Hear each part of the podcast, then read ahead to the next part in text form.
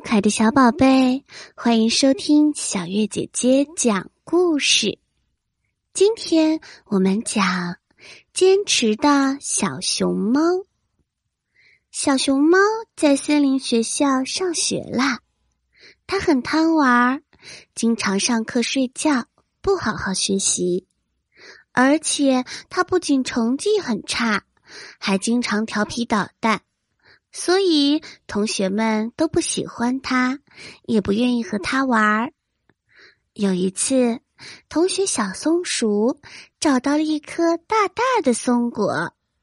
小松鼠对大家说：“这可是我至今为止找到最大、最好吃的松果，分给你们吃吧。”小熊猫惊叹道：“哇！”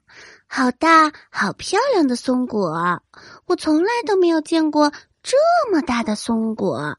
小白兔尝了一口，赞叹道：“哇，太好吃了，好香呀！”小熊猫听了，口水都要快流出来了。它也想吃，但是小松鼠拒绝了。你上课的时候，在我衣服上画画。我还没找你算账呢，我才不要给你吃。小熊猫有些难过，小熊猫决定要改掉自己这些坏毛病。时间转眼间过去了，小猫悄悄的对小白兔说：“小熊猫这几天都没有再捣乱了，它是不是真的变了呢？”然而小松鼠却说。我才不信他会变好呢，说不定他只是假装乖巧，然后趁我们不注意，悄悄往我们的笔盒里放虫子，在我们的课本上乱涂乱画。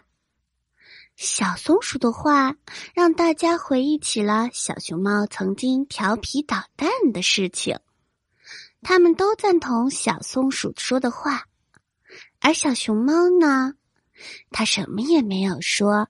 时间又过去了一天又一天，终于期末考试的成绩出来了。大家震惊的发现，小熊猫竟然考了第一名。这一次，老师夸奖表扬了小熊猫，同学们也都愿意原谅不再调皮捣蛋的小熊猫，重新和它做起了好朋友。正是小熊猫的坚持，才给他带来了收获，带来了友谊和表扬。